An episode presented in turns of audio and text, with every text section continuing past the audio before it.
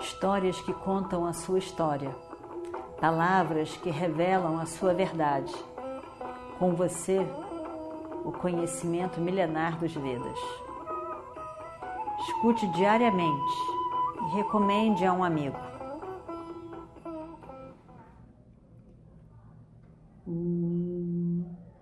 वक्रतुण्ड महाकाय सूर्यकोटि Nirvignam Kurumedeva Sarvakaryeshu Sarvada.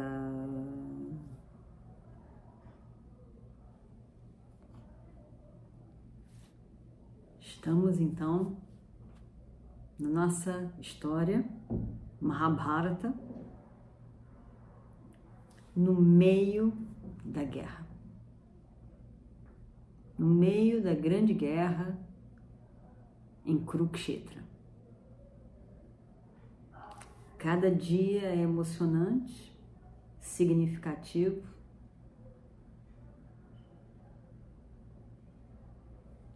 Estamos no meio da guerra.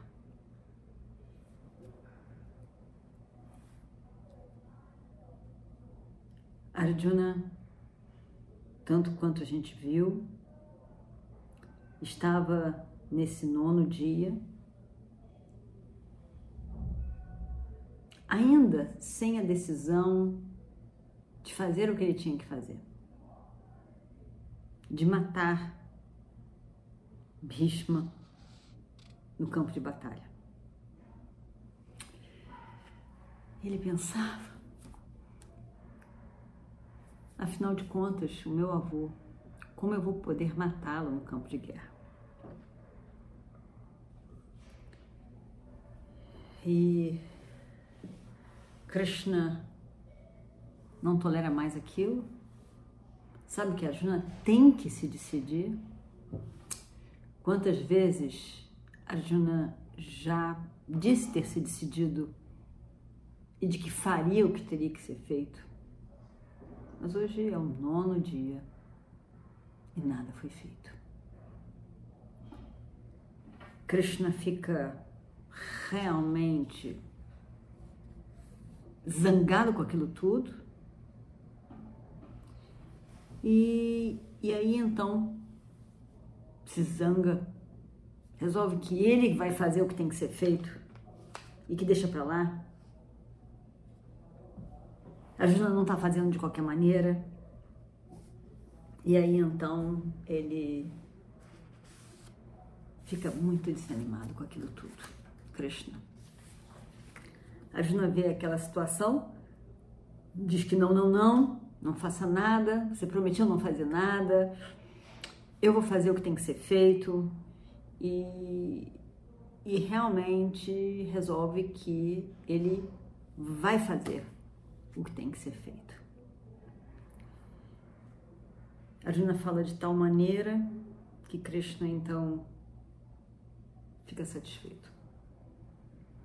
Fica satisfeito, ele entende que aquela confusão emocional da cabeça de Arjuna foi-se e que agora então Arjuna seria Arjuna. Faria o que teria que ser feito e ele tem a capacidade para realmente fazer a diferença nessa guerra. Mas Krishna não mostra a sua satisfação. Ele continua olhando meio, olhar meio insatisfeito, meio de longe meio com uma cara de zangado ainda, mas que na verdade ele já estava satisfeito, porque agora ele estava vendo que ia funcionar. Mas com um olhar duro, sombrio, ele permaneceu ali. E aí então ele Arjuna, então, poderia ser visto por todos como uma pessoa diferente naquele momento. Não era o mesmo de antes. E ele começou a ficar mais terrível, terrível, mais terrível do que Bhishma.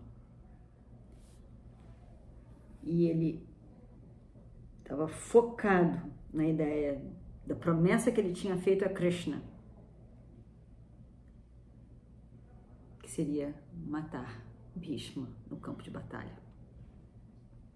Mas ainda assim, Bhishma era invencível. Bhishma estava indo para todos os lados, destruindo tudo para todos os lados naquele campo de batalha, não sobrava nada na frente dele, ele ia sem sentimentos e emoção, ia destruindo tudo por um longo tempo. Arjuna naquele momento já estava zangado também e estava destruindo o campo do inimigo, mas realmente Arjuna não tinha condição de parar o velho Bhishma com a sua destruição, a sua fúria de destruição. E assim chegou o momento do final do dia. A luta tinha que parar, conforme era a regra. O sol tinha se posto no nono dia da guerra. Foi um dia terrível, um dia realmente terrível. Hum, o que, que poderia ser dito em relação a esse dia?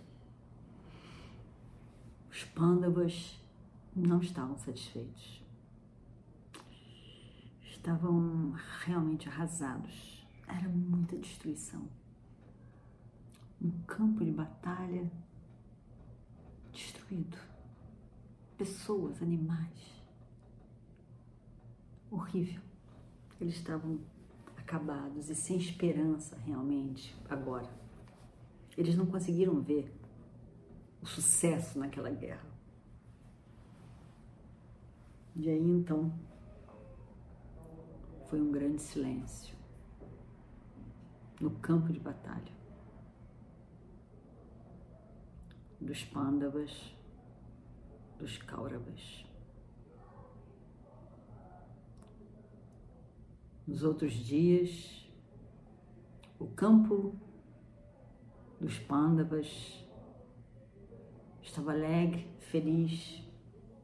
Trompetas tocavam, anunciando a felicidade deles, a satisfação. Mas agora estavam todos em silêncio. Um grande desânimo, numa tristeza mesmo. Mergulhados, mergulhados num grande desespero de guerra sem ver uma solução. Cada dia que passava era, passava era mais destruição. Eles estavam realmente desesperados. E o destino, então, podemos imaginar, ele estava triste, silencioso. Ele não tinha uma palavra que ele pudesse pronunciar.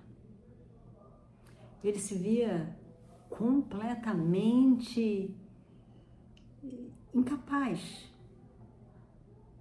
frente à fúria de Bhishma, a fúria de destruição de Bhishma. Ele então, Yudhishthira no campo de batalha, se vira para Krishna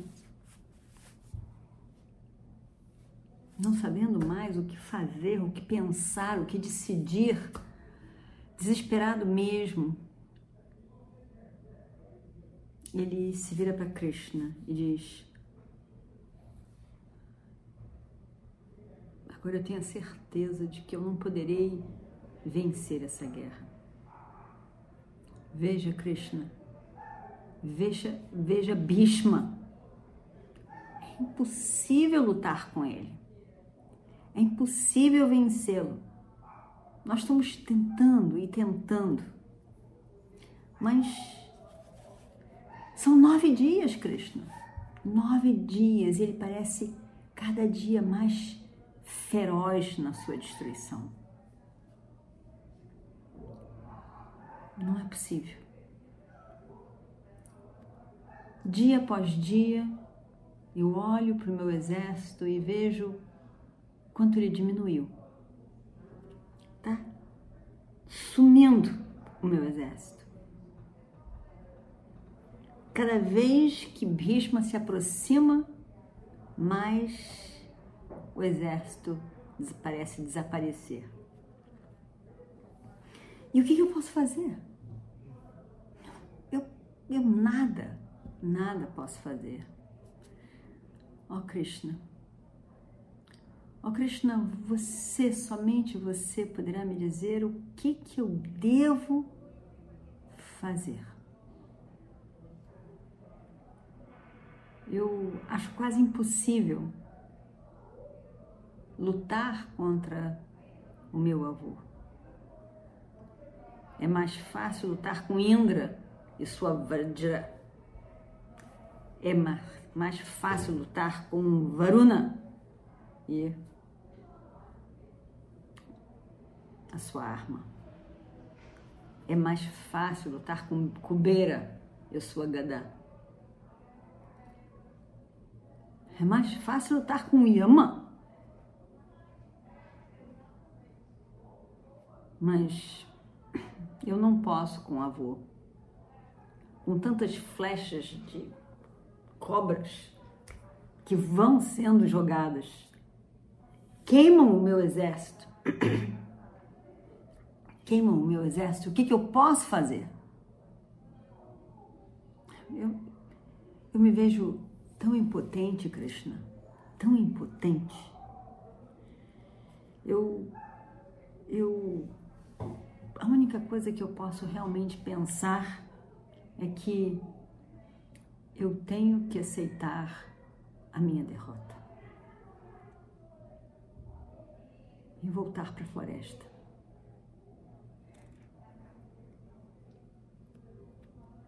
Cada cada um que enfrenta o exército liderado por Bhishma morre como mariposas que são atraídas à luz e morrem.